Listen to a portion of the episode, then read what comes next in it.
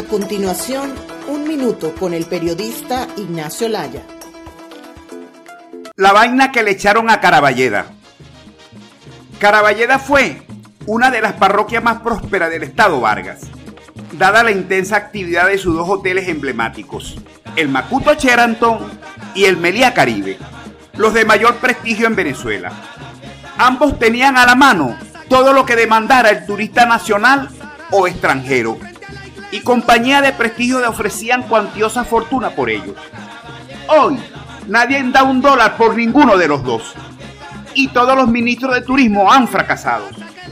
Chinos, rusos y cubanos le han dicho no a sus daños estructurales y por estar rodeado de una marginalidad preocupante. Uno voltea la mirada para ver esos dos monumentos a la ineficacia y se nos salen las lágrimas de la rechera por tanta incompetencia acumulada. ¿Qué vaina te han echado, Caraballeda?